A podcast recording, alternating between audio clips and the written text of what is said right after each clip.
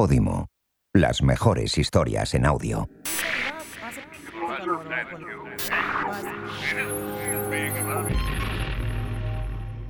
Podimo presenta Destino Feria, el podcast oficial de la 81 edición de la Feria del Libro de Madrid.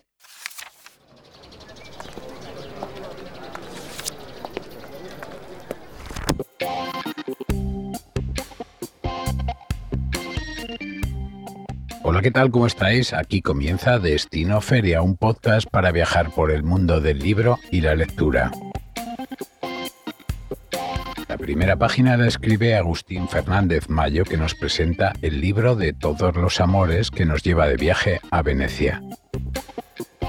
Continuamos viaje para conocer el taller de libros periodísticos organizado por la Fundación Gabo y Luis Magriña le da una vuelta de tuerca a la lengua con la nueva edición revisada y ampliada de su particular manual, estilo rico, estilo pobre, además de nuestras secciones habituales. Soy Samuel Alonso Omeñaca y esto es Destino Feria. Comenzamos.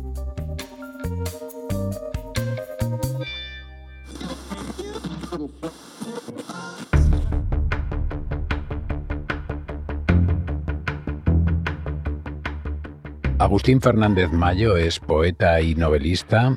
Vamos a recordar algunos de sus títulos. Ya nadie se llamará como yo más poesía reunida, que recoge toda su poesía publicada. Sus ensayos, por ejemplo, Teoría General de la Basura y La Mirada Imposible. Y su narrativa, por ejemplo, vamos a recordar el proyecto Nocilla, que recoge tres novelas, eh, Trilogía de la Guerra, y hoy acude a Destino Feria con su último libro publicado, El libro de todos los amores. Hola Agustín. Hola, muy buenos días. Encantado de, estar aquí con vosotros en Destino Feria. Agustín, este libro eh, está a medio camino entre el ensayo, entre la novela. Eh, siempre nos tienes acostumbrados a esta mezcla de géneros. ¿Cómo definirías el libro de todos los amores? Bueno, yo lo definiría pues como una exploración de lo que yo entiendo que es eh, el amor, el amor en muchas vertientes, eh, o más que amor, microamores que yo veo a mi alrededor, tanto en, en los amores de pareja como en el amor al mercado o el amor a la naturaleza, toda una serie de amores que yo creo que conforman nuestra vida, nuestra contemporaneidad y que a veces no nos damos cuenta. Y todo ello en un tono lírico y al mismo tiempo ensayístico y mezclado con una peripecia de una pareja propiamente novelesca que una pareja que viaja a Venecia por turismo y se ve envuelta pues, en una trama que le supera y que tiene que ver con el amor del mundo, precisamente. Oye, Agustín, es verdad que aquí está todos los amores, está el amor lenguaje, el amor divorcio, el amor juicio final, así podemos decir, no los he contado, pero son unos cuantos. Pero si yo te digo, mm, ¿qué es para ti el amor sin apellidos? Bueno, es muy difícil de explicar. Yo creo que para empezar el amor siempre es una especie de monstruo, en el sentido de, no el sentido negativo de la palabra, sino en el sentido de un Frankenstein. Es decir, yo creo que cada uno arma o conforma su propia idea de amor a través de retales, de trozos que va pegando y cosiendo de, cientos de experiencias que ha tenido o de cientos de cosas que ha visto y conforma su propia idea de amor, ¿no?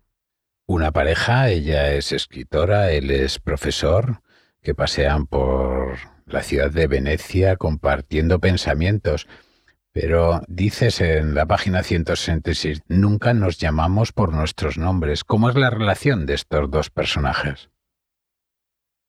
Bueno, estos, estos dos personajes de los que nunca se dice su nombre, es una relación más bien fría, o en, apariencia fría, o muy intelectualizada. Pasean por Venecia. Venecia la presento como la Venecia en la que nace el capitalismo, la Venecia industrial, la Venecia, mm, bueno, diferente a lo que podemos ver habitualmente en las películas. Y esta pareja mm, pasea por allí viendo o sintiendo que hay una serie de signos, como decía antes, de que el mundo está cambiando, signos físicos, ¿no? Y que y ellos no saben qué es lo que está ocurriendo.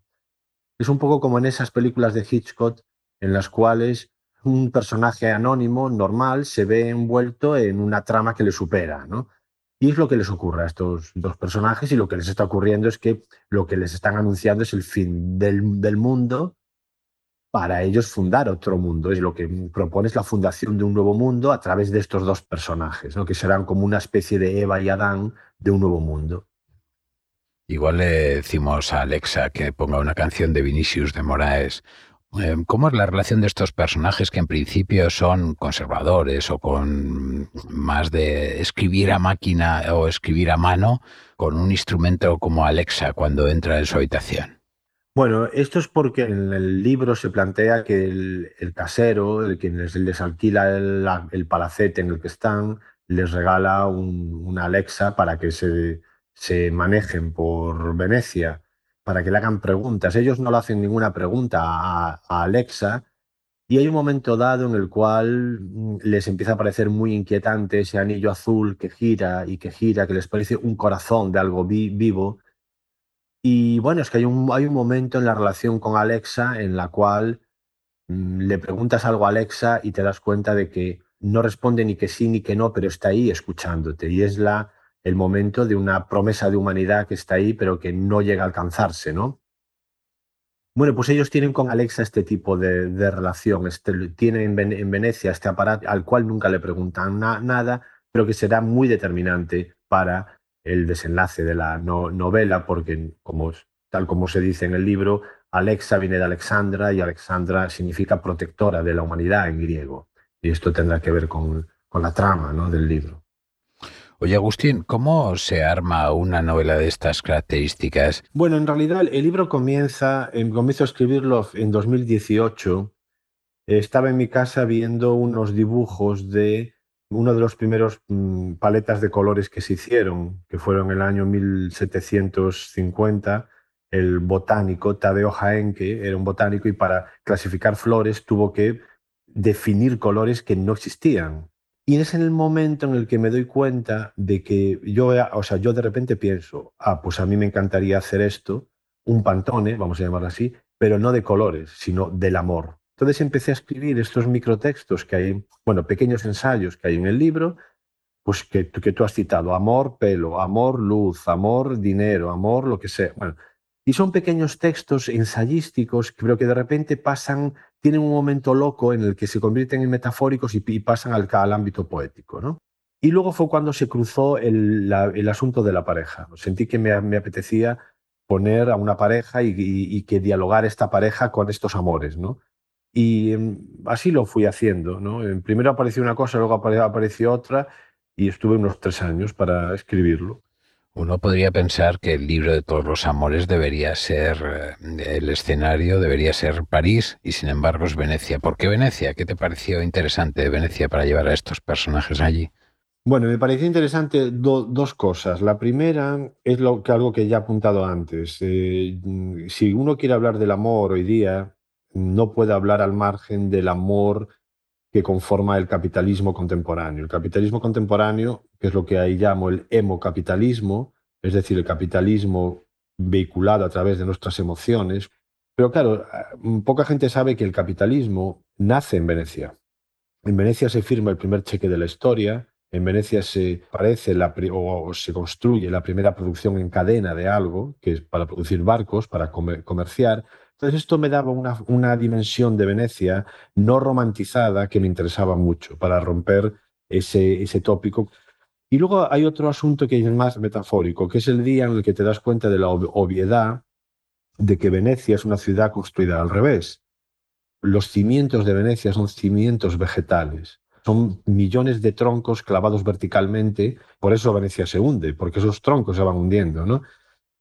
Y claro, eso me, pareció una, de una de aquellas ciudades invisibles de Italo Calvino, que nos contó en aquel libro tan maravilloso, ¿no? Es una ciudad inversa, Venecia, en verdad, y que tiene algo que ver metafóricamente con el amor, porque el amor siempre creemos que es muy sólido, como Venecia, pero siempre el amor también se asienta en algo vegetal, en algo pantanoso, en algo que no es muy sólido y que es muy frágil, ¿no? Como Venecia.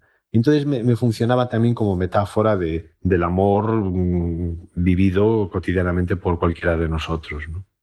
Agustín Fernández Mayo, autor del libro de todos los amores, muchísimas gracias por acudir a Destino Feria y, feliz Feria del Libro de Madrid. Pues un placer. No, no sé si hemos dicho que está editada por Seix Barral, pero me gusta decirlo. Y bueno, un placer estar aquí contigo y con vosotros y que tengáis muy buena feria. Yo ya la he tenido y, y ha estado muy, muy bien y he disfrutado mucho. Muchas gracias. Gracias.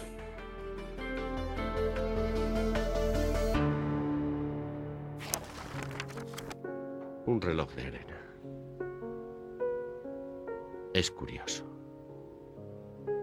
Ahora me viene a la memoria que en casa de mis padres también había uno de esos. El conducto a través del cual cae la arena es tan estrecho que aparentemente el nivel del vaso superior permanece igual. No cambia.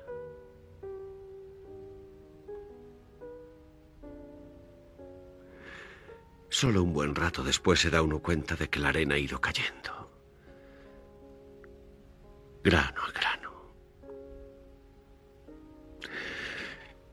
Inexorablemente hasta colmar el vaso inferior.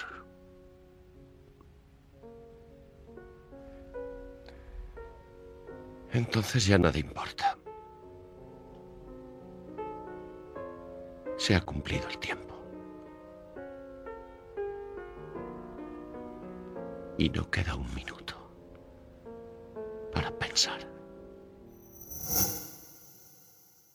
Hola, soy Juanjo de Podimo y me cuelo por aquí para contarte algo especial. Gracias a la Feria del Libro de Madrid podrás disfrutar de 60 días gratis de Podimo, donde encontrarás cientos de podcasts exclusivos y miles de audiolibros. No importa lo que busques, porque lo encontrarás en Podimo. Conversaciones llenas de humor, de aprendizaje, de historias personales, y, cómo no, los mejores audiolibros desde las novedades más top hasta los clásicos de siempre. Busca tus 60 días en go.podimo.com barra FL.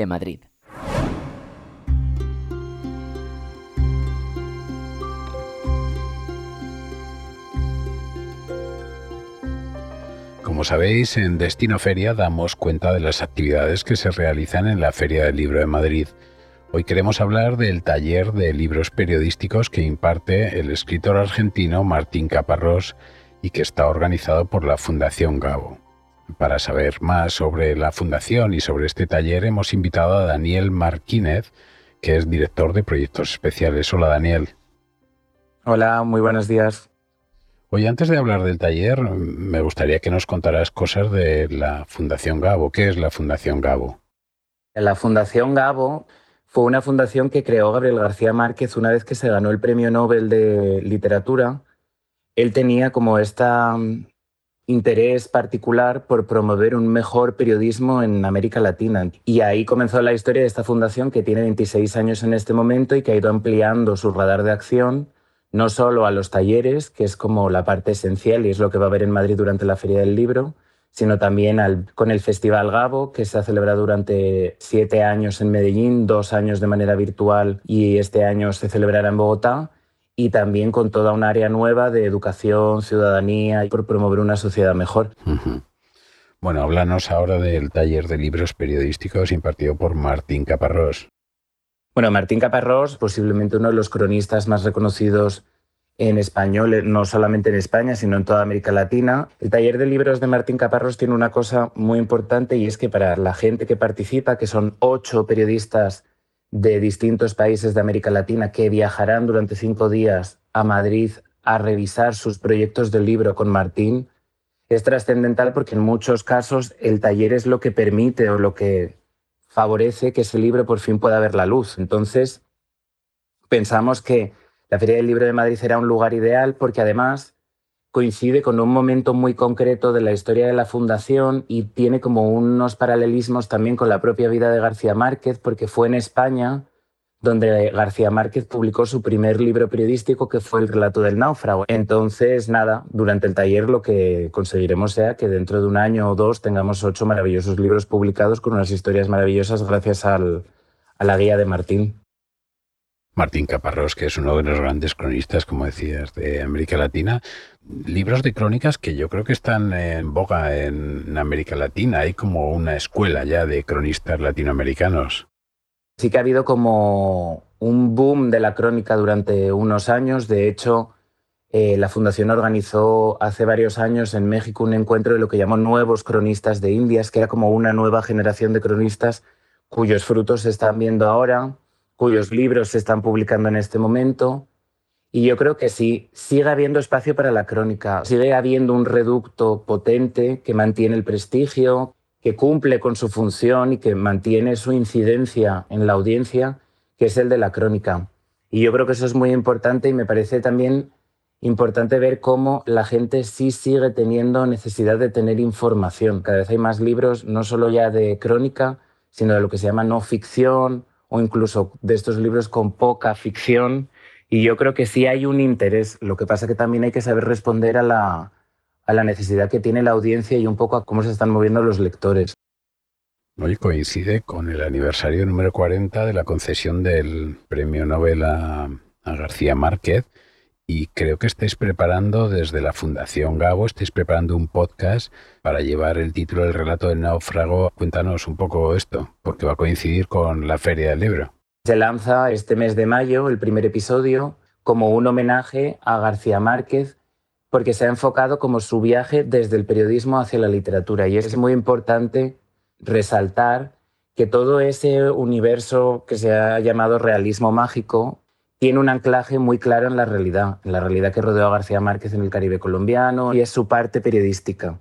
Entonces el relato del náufrago es un poco un ejemplo de cómo el periodista viaja hacia el literato y al mismo tiempo cómo este periodista colombiano hace ese viaje a España tan importante que sería trascendental para la vida de García Márquez, para hacer parte de lo que se llamó el boom latinoamericano. Entonces, para nosotros este podcast de cinco episodios cada jueves a partir del 12 de mayo, es un homenaje y una forma de conocer la historia detrás del escritor y contar la historia de este periodista del Caribe colombiano con interés por la investigación y que después fue construyendo este tipo de historias y entre ellas este libro periodístico que es maravilloso. Entiendo que esta es la primera colaboración de Feria del Libro de Madrid con la Fundación Gabo. ¿Se está pensando en nuevas colaboraciones? La Fundación Gabo desde el año pasado tiene la, intención y la voluntad de establecerse de manera mucho más activa con una sede y con una actividad constante desde Madrid. Y yo creo que la Feria del Libro de Madrid, que es uno de los eventos más importantes culturalmente hablando en España, es un aliado ideal que podría ser parte de la red extensa de aliados que tiene la Fundación en América Latina Daniel Marquínez, director de proyectos especiales de la Fundación Gabo, muchísimas gracias y hasta la próxima. Nos vemos en la feria. Vale, muchísimas gracias. Allí nos vemos.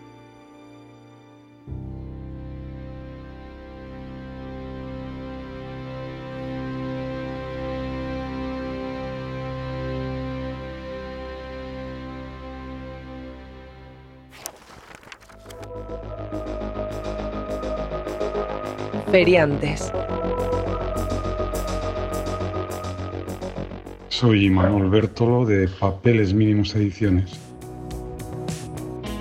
En la última feria pasó un señor de unos 45 años, pasó todos los días por, por la caseta, o sea, los 15 o los 17 días que duró la feria. Y cada día se compraba un libro, un libro, de, un libro nuestro de, de papeles mínimos. Una cosa totalmente maravillosa, increíble, como una especie de milagro. El señor se llamaba Eduardo.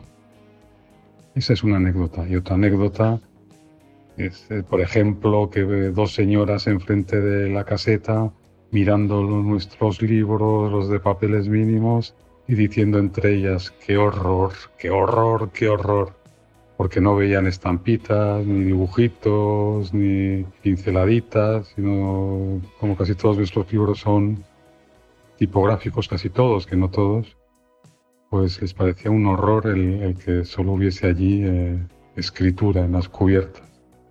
Es una anécdota bien curiosa. Pues dos, una, una favorable para papeles y otra en contra de papeles.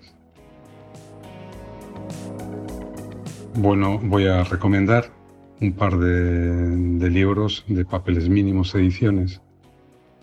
Los dos tienen que ver con la poesía. Uno es de un poeta que, mantiene un diario desde, desde 2010, que es eh, Carmelo Iribarren.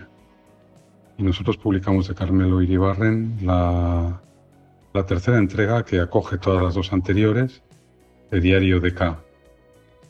Un libro que recoge, como su nombre dice, su diario, sus, aforismos, sus pensamientos, sus paseos, pero como sabemos todos, sin ningún tipo de, pedantería por parte de Carmelo, muy locuaz.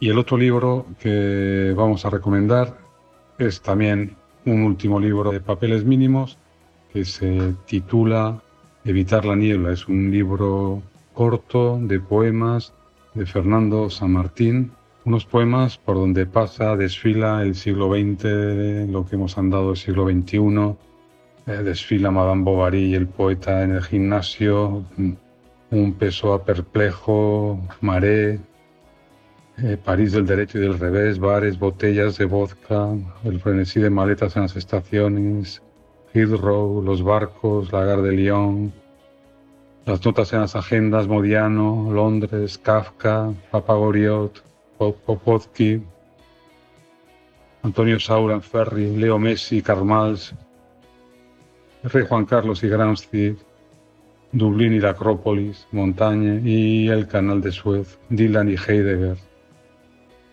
Todos desfilan delante de aquel señor que está leyendo Le Monde.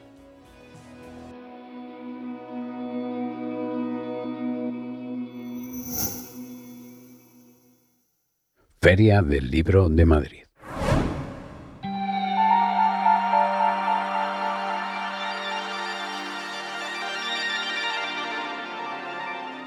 Luis Magriñá es escritor. Hemos leído sus novelas Los dos Luises, Premio Herralde en el año 2000, Intrusos y huéspedes y también Habitación Doble.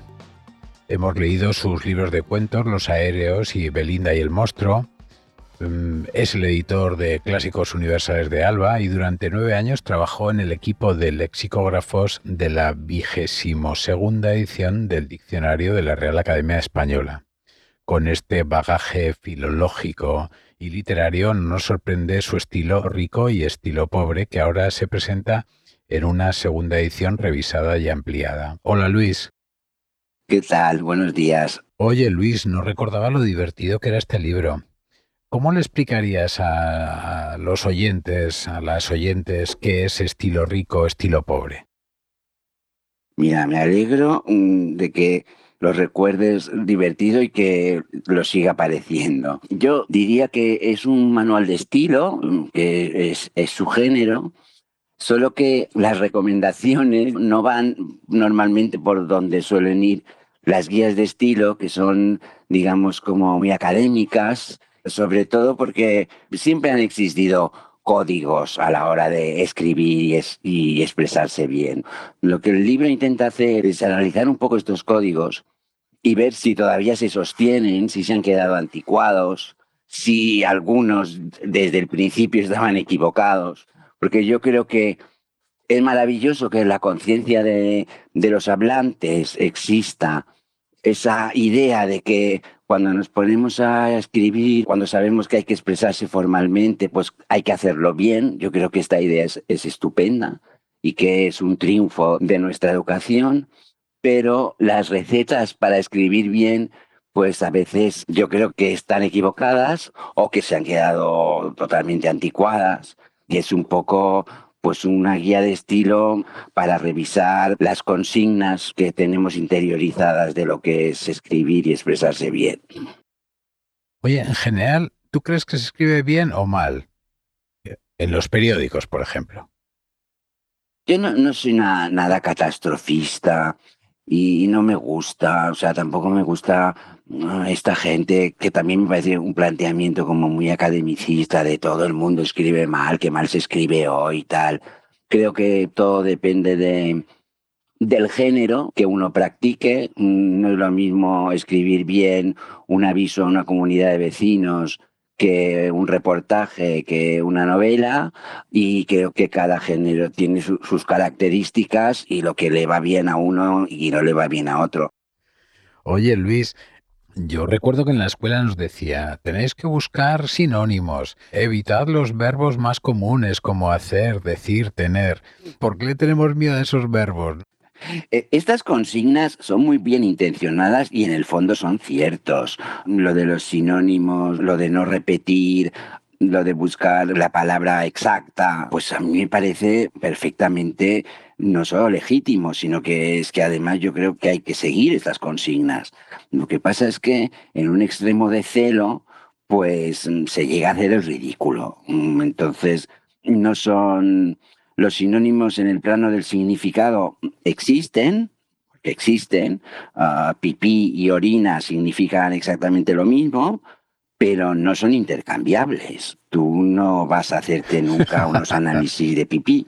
Entonces, el ejemplo que pongo pues es muy exagerado, sin tantas exageraciones, pues llega a, producir uh, efectos equívocos, sino directamente ridículos. Claro, como el coito se practica o se ejecuta.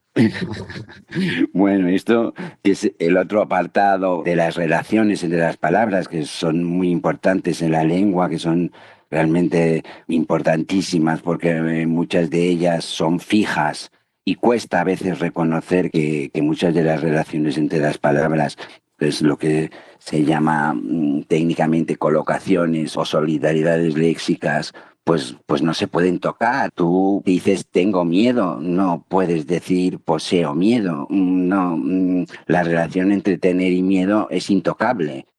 Estilo rico, estilo pobre. Vamos a recomendar esta lectura para que o aquella que quiera escribir bien, pero ¿qué consejo darías para escribir mejor, aparte de leer el libro? Pues yo creo que, no sé, un poco resumiendo lo, lo que estamos hablando, no tener miedo a lo que tácitamente eh, hemos interiorizado o hemos interiorizado como vulgar o, pobre, porque muchas veces no lo es. Por otro lado, porque también se llama estilo pobre el libro, fijarse un poco, porque sí que hay veces en que pues el exceso de repetición, el, el exceso de, de anglicismos, el exceso de fórmulas, que muchas de estas fórmulas son pretenciosas, pues sí que empobrecen bastante un texto. Pues Luis Magriña, autor de Estilo Rico, Estilo Pobre, Claves para expresarse mejor, publicado por Debate, un libro absolutamente recomendable para encontrar esas claves para expresarse y escribir mejor. Luis, muchísimas gracias y feliz feria. Muchísimas gracias a ti.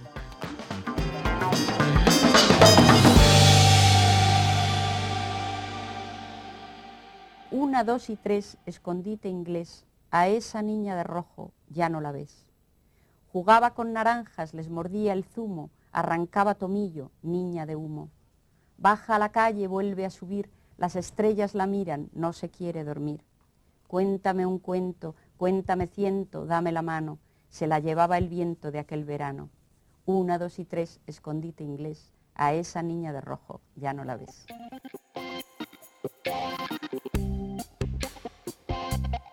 Aquí termina este episodio de Destino Feria. Un saludo de este lector con estilo, Samuel Alonso Omeñaca. Hasta la próxima.